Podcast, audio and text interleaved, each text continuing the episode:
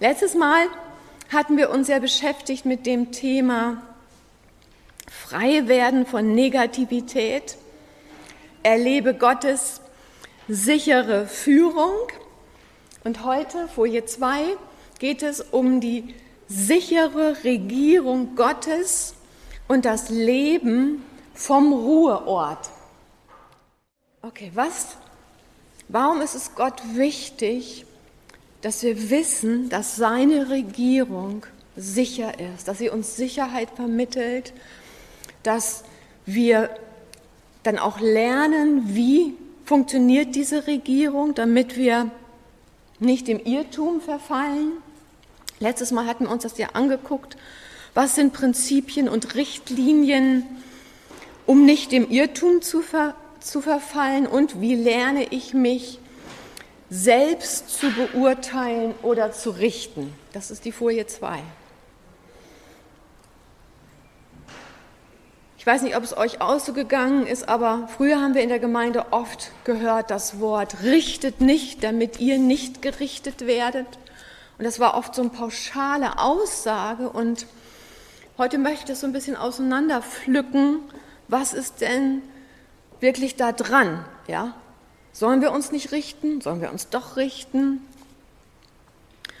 Ja, und leider ist es ja heutzutage oft so, dass in unserer Gesellschaft gerne und schnell gerichtet wird, nämlich vom Sofa aus, ja, über Facebook, über andere soziale Medien, da wo ich irgendwie ne, ähm, nur so quasi meine Meinung irgendwie kundtue und selber gar nicht ne, mit jemandem in Rechenschaftspflicht stehe. Und für mich ist die Frage und für uns, wie machen wir das als Gemeinde, als ja, Ekklesia richtig, sodass eben wir nicht in dasselbe Muster verfallen wie die Welt, ja.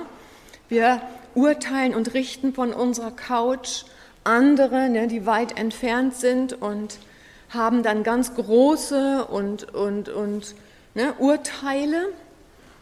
Wie macht man das im Miteinander, in der Gemeinschaft der Gläubigen, ja, wo wir in Einheit, in Liebe miteinander leben sollen. Und ähm, die nächste Folie. Gott ist ein Richter, er ist König, er ist Gesetzgeber, er ist Richter. Und ich habe jetzt hier einfach mal ein paar Sachen aufgeschrieben, die ihr vielleicht noch nicht gehört habt.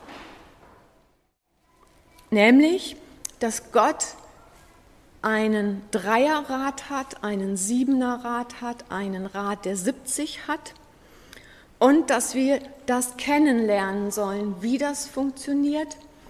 Und dann haben wir ja jetzt in der Eins-Akademie ganz viel gesprochen über das Königtum und über die Priesterschaft Melchisedeks, was ja auch mit Recht und Gerechtigkeit, Gericht zu tun hat. Und für mich ist die Frage, wie kommt richtiges Urteilen in unsere Häuser, in unsere Ekklesias, in unsere Gemeinschaft. Nächste Folie. In Sacharja 3, Vers 1 heißt es, und er, ja, ich lese mal schon Vers 1 vor, und er ließ mich, in den, mich den hohen Priester Josua sehen, der von dem, vor dem Engel Jahwes stand und der Satan stand zu seiner Rechten, ihm zu widerstehen. Das ist die Szene, die wir im Himmel haben. Ja? Der hohe Priester Josua steht vor dem Herrn, ja, und zwar ist das der Ort des mobilen Gerichtshofes ja, vielleicht alles neue Worte, ne, die lernen wir jetzt ja in der 1-Akademie. Und der Satan steht an seiner Seite. Ne? Also, weil das war, ist der Ort, ne, wo ne, es dem Feind erlaubt ist zu sein. In den Himmel kann er nicht, aber an diesen Ort, das ist so der Übergang. Und er widersteht dem Hohepriester Josua.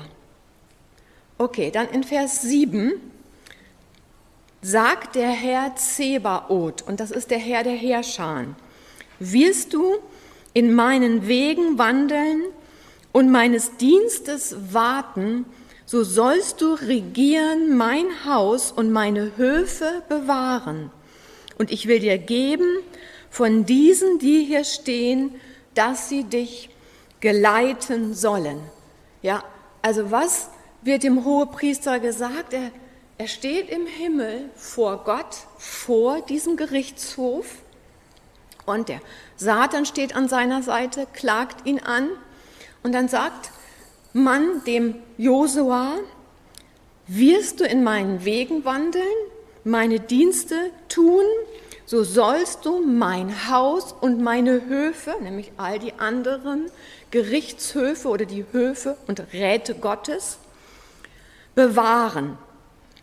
Und dann will ich dir von denen geben, die hier auch sind, nämlich damit war, waren die himmlischen Herrscher gemeint und die Wolke der Zeugen und die sieben Geister vor dem Thron, ja, die wird Gott dem Josua zur Unterstützung geben. Ja, das wird im Alten Testament uns alles schon gesagt. Ja, wir haben das bis jetzt vielleicht gar nicht verstanden, was Gott uns hier sagt. Ja, da gibt es ein ne, Gerichtshof im Himmel, der mobile Gerichtshof, wo der Satan uns anklagen möchte. Jetzt erstmal die Frage zu den Höfen, kommen wir viel später. Was ist das Haus? Was ist das Haus Gottes, wo wir anfangen sollen zu urteilen, zu regieren? Früher haben wir immer gesagt, das Haus Gottes ist die Gemeinde. Aber die Gemeinde ist die Braut Christi. Was ist das Haus Gottes? Die nächste Folie. Das Haus Gottes sind wir, du und ich. Die Bibel sagt, dass wir der Tempel des Heiligen Geistes geworden sind, dass der, der Wohnort Gottes, wo Gott hinkommt, um zu leben, ist hier, hier, hier, hier, hier. Ich finde das so krass, ja. Gott kommt eben nicht zuallererst in ein Gebäude, sondern Gott kommt zuallererst in dich hinein. Und dein Haus, was du zuerst regieren und richtig leiten sollst und lernen sollst, richtig zu urteilen, ist, bist du. Und darum hatten wir ja letztes Mal diesen Bibelvers uns angeguckt aus Sprüche 4, Vers 23, wo es heißt, hüte also vor allem die Empfindungen deines Herzens, denn sie beeinflussen alles, was du bist. Achte auf das Wohlergehen deines innersten Wesens, denn von dort fließt die Quelle des Lebens. Okay, also wir sollen unser Herz, unser Innerstes, unser Sein lernen zu bewahren, zu behüten, richtig zu urteilen, weil aus unserem Herzen fließt die Quelle des Lebens. Ja, und wenn diese Quelle beschmutzt ist, wenn mein Herz ja verdreckt ist, wenn da Lüge drin ist, kann ne, sich das Falsche in, in meinem Herzen ausbreiten. Wozu ist also Urteilen gut? Ne, also wir kommen ja von diesem Gedankensetting, richte nicht, ja? Pass bloß auf, urteile nicht falsch. Und jetzt sehen wir doch, das Wort sagt, ich soll urteilen nämlich zuallererst das Haus. Und wir haben festgestellt, das Haus bin ich. Ich soll zuallererst mich beurteilen. Was ist der Zweck des Urteils? Er besteht darin, Gerechtigkeit freizusetzen. Das nächste, also alles, was vor Gericht kommt, befreit die Gerechtigkeit, die die Wahrheit bringt. Also immer, wenn ich anfange zu fragen, zu gucken, was ist die Wahrheit, ja, dann lerne ich, mich zu beurteilen, damit die Gerechtigkeit und die Wahrheit in mein Leben kommt. Ich urteile über mich, über mein Haus mit dem Ziel, dass Leben in Fülle durch mich hindurch fließt. Ja, durch Gerechtigkeit, durch Wahrheit. Ja, und das Starke ist, in der Wahrheit gibt es weder Lüge noch Tod. So Wahrheit und Leben sind immer das Ziel des Urteils. Also immer, wenn wir aufgefordert werden von Gott zu richten, uns zu richten, dann um Leben hervorzubringen. Und auch wenn wir von Gott aufgefordert werden, das gucken wir uns dann viel später an, wenn wir aufgefordert werden, in seinen Höfen zu richten, dann tun wir das, um Leben hervorzubringen. Was ist das Problem dabei, dass wir das lernen müssen. Wir müssen lernen, uns selber richtig zu beurteilen und zu richten. Und dabei hilft uns seine Gerechtigkeit, seine Wahrheit. Ja, er bringt uns das Leben, ja, quasi, was er möchte, dass es aus uns frei gesetzt wird. Das Problem dabei ist, Du und ich, wenn wir aufwachsen, wir werden in Rebellion, in Stolz, in Selbstgerechtigkeit hineingeboren. Und deswegen haben wir oft Angst davor, zu richten. Das Wort finde ich ist auch schon so schwierig, ne? Zu richten. Ja. Irgendwie verbindet man da was Negatives mit. Aber bei Gott ist das total positiv weil wir beurteilen und wir richten immer zur Gerechtigkeit, zur Wahrheit und zum Leben. Frage ist, ja, wenn du Ja gesagt hast zu Jesus, ja, dann hast du etwas ganz Wichtiges gemacht. Du hast den Thron deines Lebens abgegeben. Ich weiß nicht, ob ihr den Thron da oben erkennen könnt. Der sitzt da so schön im Berg. Dieses Bild hat die Michaela für uns gemalt. Ja, du hast deinen Thron deines eigenen Lebens an Jesus abgegeben. Frage ist, ähm, sitzt Jesus auf deinem Thron? Oder gibt es da immer noch etwas anderes, was du erlaubst, darauf zu sitzen? Gibt es da vielleicht Angst? Gibt es da irgendeine Sünde? Gibt es da irgendetwas, was ja, sich so in dein Leben eingeschlichen hat? Und darum ist es ganz wichtig, wenn wir lernen wollen, richtig zu, zu urteilen und zu richten, dass der Thron unseres Lebens, dass wir ihn an Jesus abgegeben haben und dass wir wissen, dass wir wissen, dass wir wissen, dass Jesus auf diesem Thron sitzt. Und das gucken wir uns jetzt an, warum das so wichtig ist. Ne, als Sohn Gottes wurdest du geschaffen, um ein Tor, ne, das Dalet ist ja der hebräische Buchstabe, ja, was das beschreibt, um ein Tor oder eine Tür in der Erde zu sein. Durch dieses Tor, durch diese Tür kommt die Regierung oder soll die Regierung des Himmels auf die Erde kommen. Und die ganze Schöpfung wartet eigentlich darauf, dass das passiert, weil die Schöpfung aufgrund des Sündenfalls nicht in der Ordnung Gottes ist, so wie Gott sie eigentlich ursprünglich gedacht hat. Und darum sagt Römer 8, Vers 19, das sehnsüchtige Harren der Schöpfung wartet auf die Offenbarung der Söhne Gottes. Darum ist es so wichtig, dass erstens Jesus auf dem Thron deines Lebens sitzt und zweitens du lernst und weißt, ich bin Sohn. Die Regierung Gottes möchte durch mich, durch dieses Tor, was ich bin, auf die Erde fließen.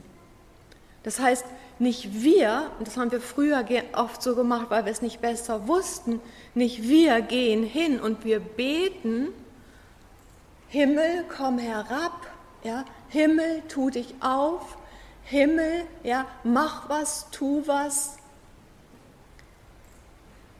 sondern wir sind das Tor, das offene Tor, wodurch der Himmel auf die Erde fließen möchte. Und das steckt ja schon in dem Namen Adam. Ne? Adam ist der Kopf, also das, nicht der Kopf, der, ähm, der Ochse, das Aleph, ja, der starke Leiter, der durch das Dalet, nämlich die Tür, das Mem, die, die niemals verendende Versorgung des Himmels auf die Erde bringen sollte. Das war von Anfang an die Berufung des Menschen, ja, die Berufung Adams. Und leider haben wir das ja verpasst und darum ist viel Leid und viel ne, Zerstörung und Falsches auf die Erde gekommen. Und darum ist es so wichtig, dass einmal, und ich zeige euch das nochmal, der Thron deines Lebens besetzt wird von Jesus. Nicht mehr Rebellion, nicht mehr Ablehnung, nicht mehr Distanz, ja, nicht mehr das Wesen dieser Welt, nicht mehr Stolz, nicht mehr Selbstgerechtigkeit, sondern Jesus sitzt auf dem Thron deines Lebens. Ne, vom Thron aus regiert man. Und du weißt, dass du weißt, dass du weißt, ich bin ein Sohn. Auch die Töchter sind Söhne. Ja, so wie die Männer Bräute sind. Also und daher gleicht sich das dann irgendwie aus. Ne? Und das, was passieren soll, lesen wir in einer wunderbaren Schriftstelle in Jesaja 9. Ich lese mal vor aus der Passion Translation. Da heißt es in Jesaja 9: Keine Trübsal mehr für die, die in Bedrängnis sind, obwohl der Herr die Regionen Sebulun und Naphtali sehr gedemütigt hat, wird er ihnen eines Tages große Ehre erweisen. Vom Mittelmeer ostwärts bis auf die andere Seite des Jordans und im ganzen Galiläa der Nichtjuden. Diejenigen, die in der Finsternis wandelten, haben ein strahlendes Licht gesehen, das über ihnen leuchtet. Einst lebten sie in den Schatten des Todes, aber jetzt ist ein herrliches Licht aufgegangen. Was war die Situation von Jesaja 9? Es war so, dass diese Region, über die Jesaja redet, nämlich Sebulon und Naphtali, die Region war, wo die Menschen zuerst in die assyrische Gefangenschaft geführt wurden. Ja, also sie haben zuallererst ganz viel Leid erlebt.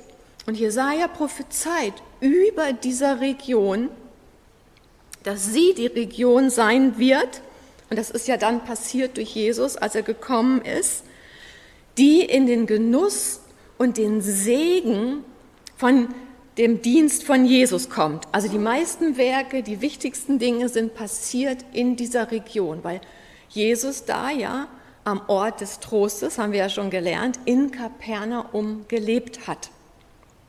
Ja, also er hat nicht quasi im, im gläubigen religiösen Teil von Israel gelebt, sondern eigentlich im ungläubigen heidnischen Teil eher heidnischen Teil.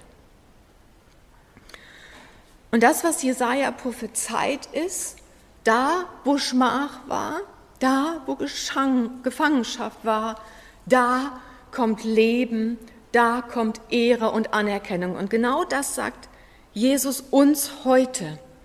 Ja?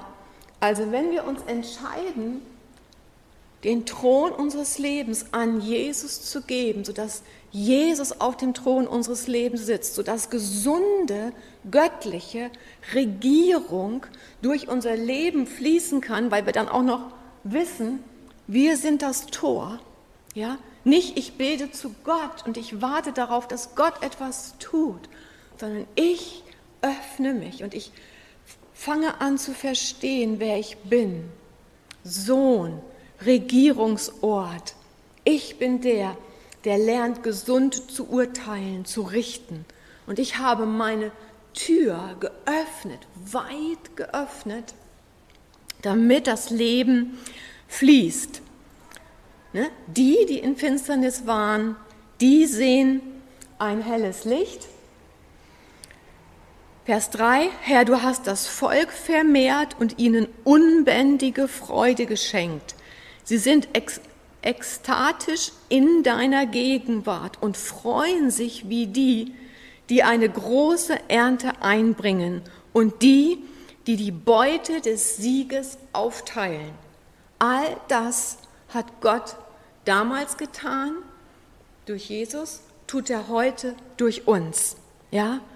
Unbändige Freude, ekstatisch zu sein in seiner Gegenwart uns so megamäßig zu freuen, weil eine große Ernte eingebracht wird.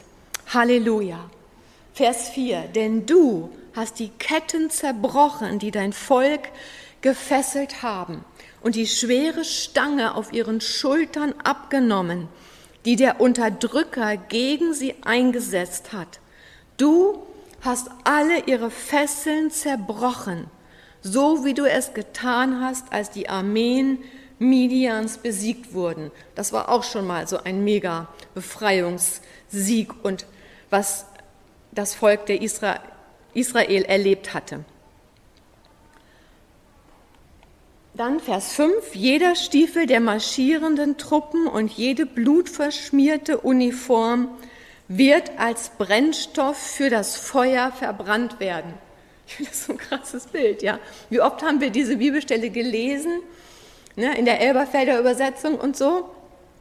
Und ich fand diese Beschreibung, ne, was passiert mit dem, was der Feind gemacht hat, es wird verbrannt, es wird ja, zunichte gemacht. Warum? Ein Kind ist uns geboren, ein Sohn uns gegeben, auf seinen Schultern wird die Verantwortung der gesamten Herrschaft ruhen. Ja, auf seinen Schultern, ja, das wissen wir, die Schultern sind am Leib, das sind wir. Auf den Schultern ruht die Verantwortung der gesamten Herrschaft. Und sein Name wird sein der wunderbare, der außergewöhnliche Stratege, der mächtige Gott, der Vater der Ewigkeit, der Fürst des Friedens. Groß und weit ist seine Herrschaft. Er wird unermesslichen Frieden und Wohlstand bringen. Also, warum ist es wichtig, dass wir lernen zu regieren, zu urteilen? Warum ist es wichtig, dass Jesus auf dem Thron unseres Lebens sitzt? Warum ist es wichtig, dass dein Herz, dein Geist, dass du als offenes Tor zur Verfügung stehst, dass die Regierung des Himmels auf die Erde kommt, weil Gott geplant hat. Groß und weit ist meine Herrschaft, weil Gott geplant hat, unermesslichen Frieden und Wohlstand zu bringen. Das soll die Welt erfüllen nicht Chaos und nicht der Antichrist und nicht ja, Zerstörung ohne Ende, sondern Gott hat geplant zu gewinnen. Und das, was er braucht, ist, dass wir lernen, im Himmel zu sein mit denen, die im Himmel sind, zusammen zu regieren, ja, uns vertraut machen mit der Wolke der Zeugen, den Engeln, den sieben Geistern vor dem Thron, der Dreieinigkeit, ja, und dann erlauben, all dem Urteil des Himmels durch uns auf die Erde zu kommen. Damit das passiert, ist das Allerwichtigste, neben dem, dass wir verstehen, wir müssen und wir dürfen regieren, ist, dass die Grundlage unserer Regierung die Ruhe Gottes ist. Einer der Regierungsbereiche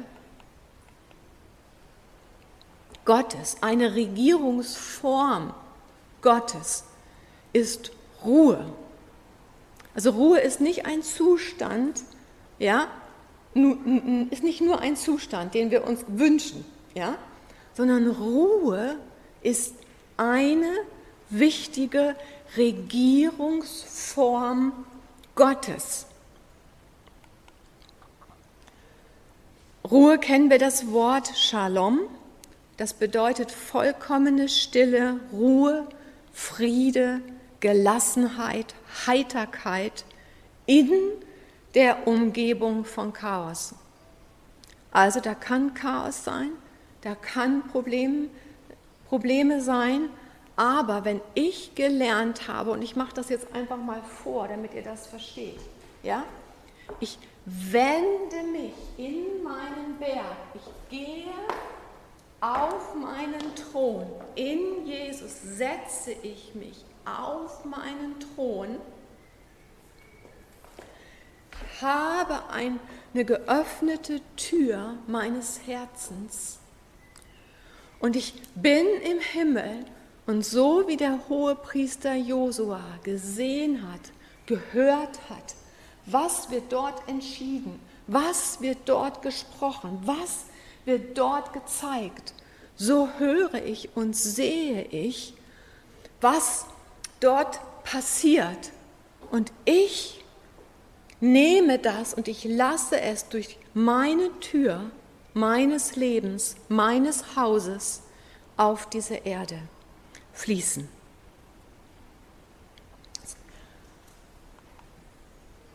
Ja, also Ruhe ist nicht nur ein Zustand. Ruhe ist der allerwichtigste generelle Regierungsbereich Gottes. Es ist eine Regierungsform. Ja? Und wichtig ist, dass wir da drin sind. Und wenn wir den verlassen haben, den Bereich, dann gehen wir wieder rein. Ja? Dann machen wir uns das bewusst. Und dazu ein Beispiel. Ihr kennt alle die Geschichte von Jesus mit seinen Jüngern im Boot, im Sturm auf dem See.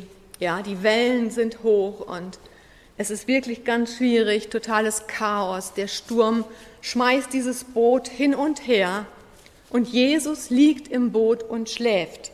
Habt ihr euch das schon mal gefragt, wie kann man in so einem Boot schlafen? Ich saß in Uganda auf meiner Fahrt von, von Kampala zu Kab nach Kabale in einem Auto, was durch eine Straße gefahren ist mit lauter Löchern, ja. Und ich habe mich krampfhaft an diesem Ding da festgehalten, ja, neun Stunden lang, und habe trotzdem, bin so in dem Auto hin und her geflogen, ja, und habe trotzdem blaue Flecken gehabt, überall. Wie kann man in einem Boot, was hin und her geworfen wird, schlafen? Kannst du mir das mal sagen? Habt ihr eine Idee? Sag mal.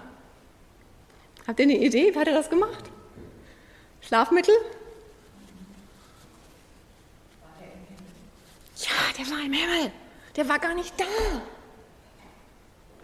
Was hat er gemacht? Er ist in den Regierungsbereich des Königreichs der Himmel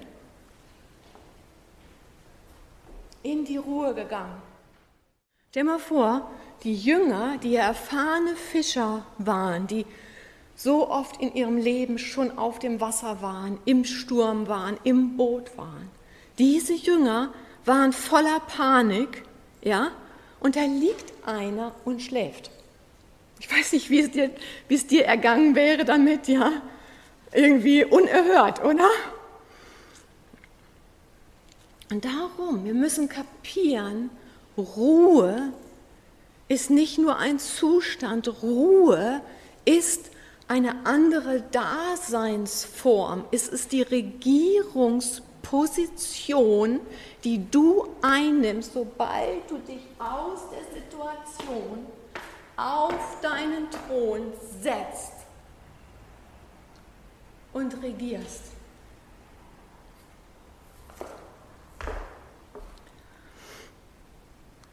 So wichtig, dass wir das lernen.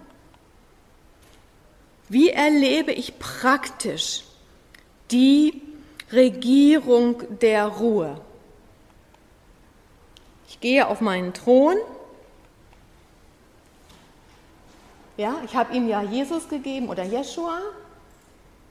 Dann ist die Frage, ne, wenn du auf deinem Thron sitzt in Jesus, ne, welcher Dämon, welche irgendwie Anschlag der Hölle kann dich erreichen? wenn du in ihm bist. Was meinst du? Hm? Was kann uns erreichen, wenn wir in ihm sind? Nichts, würde ich auch sagen, nichts.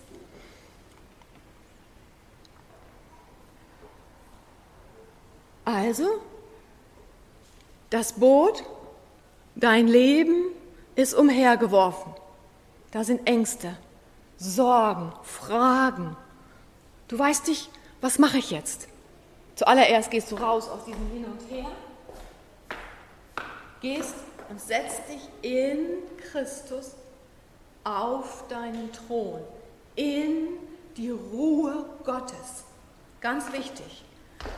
Wir bleiben nicht hier und fangen an zu überlegen, fangen an zu beten, fangen an zu fragen, fangen an uns Sorgen zu machen, sondern wir gehen gleich raus im Glauben in den anderen Bereich und wir setzen uns in die Ruhe, in die Regierung Gottes. Ganz wichtig, dass wir das lernen, weil wenn wir nicht in Ruhe sind, sind wir nicht im Glauben, sagt Hebräer 4. Ne? Ich lese euch gleich dazu die Bibelstelle vor, und dann kommen erst die andere. Also Hebräer 4, Vers 3. Denn wir, die wir geglaubt haben, gehen in die Ruhe ein, wie er gesagt hat. So schwur ich in meinem Zorn, wenn sie in meine Ruhe eingehen werden, wie wohl die Werke von Grundlegung der Welt an geworden waren. Also wir, die wir geglaubt haben, gehen in seine Ruhe ein.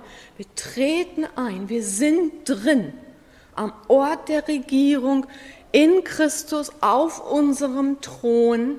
Und wir haben den Zustand des Chaos, der Fragen, der Probleme, der Sorgen, der Nöte verlassen. Und wenn Jesus das selbst in einem Boot tun konnte, ne, was ne, ja gar nicht einfach war, du liegst da und wirst hin und her geschmissen, ja, und trotzdem konnte er das tun. Dann können wir das tun, ja, auch wenn die Umstände so aussehen, als ob wir es nicht tun könnten.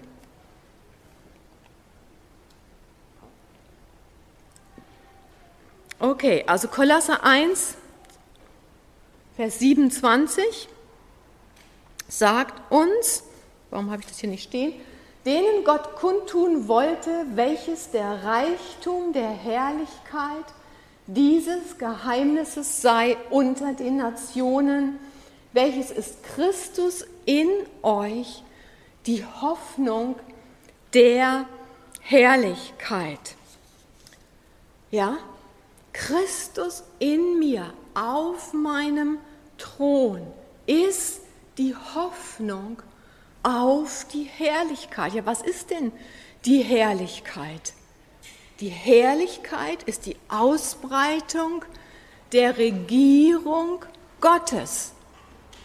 voller Frieden, voller Freude, voller Sieg, voller Ekstase, voller Mehrung an Herrschaft, voller Wohlergehen. All das, was wir in Jesaja 9 gelesen haben.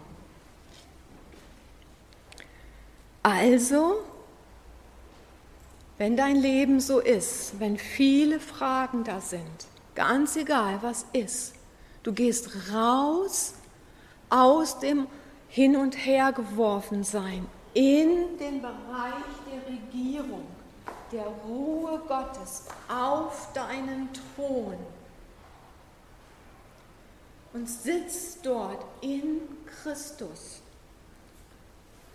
Und das, was passiert, wenn du in Christus sitzt, ist, dass die Hoffnung der Herrlichkeit um dich herumkommt. Das sagt ja Kolosser 1, Vers 27. Christus in euch, die Hoffnung der Herrlichkeit. Das Ganze ist nicht nur ein Wort, sondern es ist wiederum ein Zustand. Hm, geht das jetzt wieder zurück? So, okay. Okay, also da sind wir auf dem Thron und wollen die Regierung der Ruhe erleben. Ne, wir fangen an, indem wir in Christus sitzen und die Hoffnung seiner Herrlichkeit, sprich die Manifestation seines Reiches, fängt an, mich zu umgeben. Fängt an, die Umstände um mich herum zu verändern, weil die Hoffnung seiner Herrlichkeit, seiner Regierung, die vollkommen ist, die perfekt ist, die göttlich ist, fängt in dem Moment an, wo ich nicht mehr in den Umständen bin, sondern auf meinem Berg auf meinen Thron in Christus mich gesetzt habe, fängt an die Hoffnung der Herrlichkeit, seine Regierung sich um mich auszubreiten. Und das ist eine Entscheidung, ja, und da ist es, wo wir ein bisschen üben dürfen. Ne? Und das sagt ja der Hebräerschreiber. Ich lese nochmal Hebräer 9, 10 und 11, Hebräer 4. Also bleibt noch eine Sabbatruhe dem Volk Gottes aufbewahrt. Denn wer in seine Ruhe eingegangen ist, der ist zur Ruhe gelangt von seinen Werken, gleich wie Gott von seinen eigenen. Also in dem Moment, wo ich hier oben in meinem Berg auf meinem Thron in Christus sitze, bin ich zur Ruhe gekommen zum Ende meiner eigenen Werke. Ja, ich habe die Ebene des Konfliktes, des Hin- und Hergeworfenseins, der Fragen, Sorgen, Ängste verlassen. Und es ist so wichtig, wir können nur regieren, wenn wir das tun. Wenn ich jetzt hier versuche zu glauben, oh Herr, bitte komm und hilf mir. Herr, was soll ich bloß tun? Was sind denn deine Gedanken über meine Situation? Schaffe ich nicht. Darum gehe rein in den Bereich des Himmels, des Glaubens, auf meinen Thron, in die Ruhe Gottes. Und dann bin ich auf einer ganz anderen Ebene.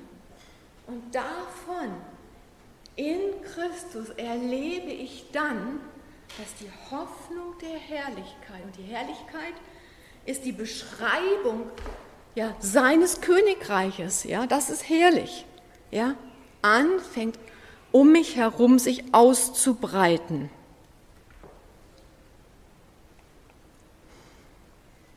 Ja, das, was wir verstehen dürfen, ist, du und ich beherbergen einen Bereich der Regierung Gottes in uns.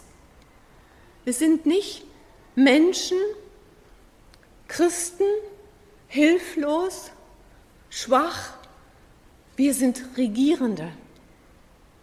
In Christus breitet sich die Hoffnung der Herrlichkeit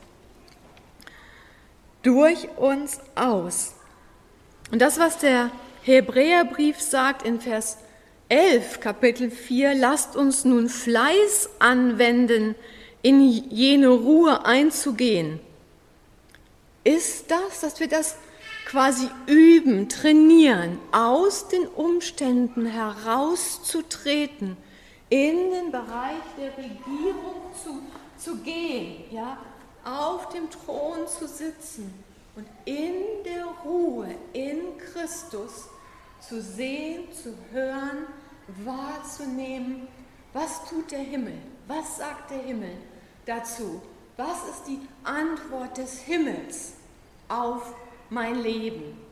Und damit, ne, dann öffnen wir die Tür, die Tür ist schon offen, und wir lassen es auf die Erde fließen. So du und ich beherbergen einen Bereich der Regierung Gottes in uns. Als die Pharisäer Jesus fragten in Lukas 17, wann kommt das Reich Gottes, dann sagt er, das Reich Gottes kommt nicht eben durch äußere Dinge. Man kann nicht sagen, ja, hier oder da ist es, denn sehe, sie, siehe, das Reich Gottes ist inwendig in euch.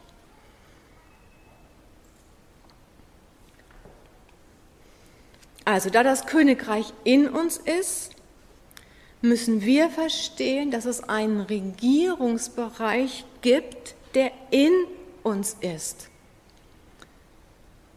Ja, das hat nichts mit unserem Herzen zu tun, sondern der ist einfach in uns. Ja, da hat Gott sich erwählt als Tempel in uns zu sein. Und dieser Regierungsbereich oder dieser Regierungssitz in dir, den musst du quasi wirklich ja auch einnehmen und ausfüllen. Das heißt, du wendest dich immer wieder dahin oder am besten du bleibst dort.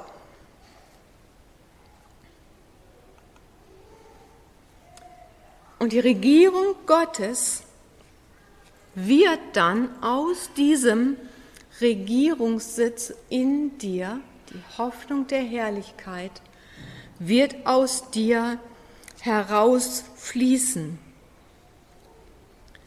und wird deine Welt um dich herum verändern. Ist das nicht stark? Also ich finde das krass. Ja, Regierung ist in dir. Und diese Regierung heißt zuerst Ruhe Gottes. Das ist zuerst in dir. Ruhe Gottes. Und diese Ruhe Gottes, dieses Königreich, diese Regierung des Lebens in dir bringt Leben, Licht, Wahrheit durch dich auf die Erde. Und das ist wichtig, dass wir es lernen, so zu leben, so wie Jesus. Hin und her geworfen im Sturm war er im Ruhebereich der Regierung Gottes und hat gehört, gesehen, was im Himmel passiert. Ja? Die Bibel sagt ja, wir sollen nur das tun, was wir den Vater tun sehen. Wir sollen nur das sagen, was wir den Vater reden hören. Ja? Und Jesus ist aus dem Regierungsbereich der Ruhe, als er aufgeweckt wurde von seinen Jüngern, aufgestanden und hat den den Sturm gestillt, hat den Wind gesagt, was er tun soll. Und genau das ist deine und meine Aufgabe, so zu leben, so zu regieren, so zu sein, aus der Ruhe heraus Situationen zu verändern. Und das wünsche ich uns, dass wir Erfahrungen machen, was es heißt, aus der Ruhe Gottes heraus zu regieren. Amen.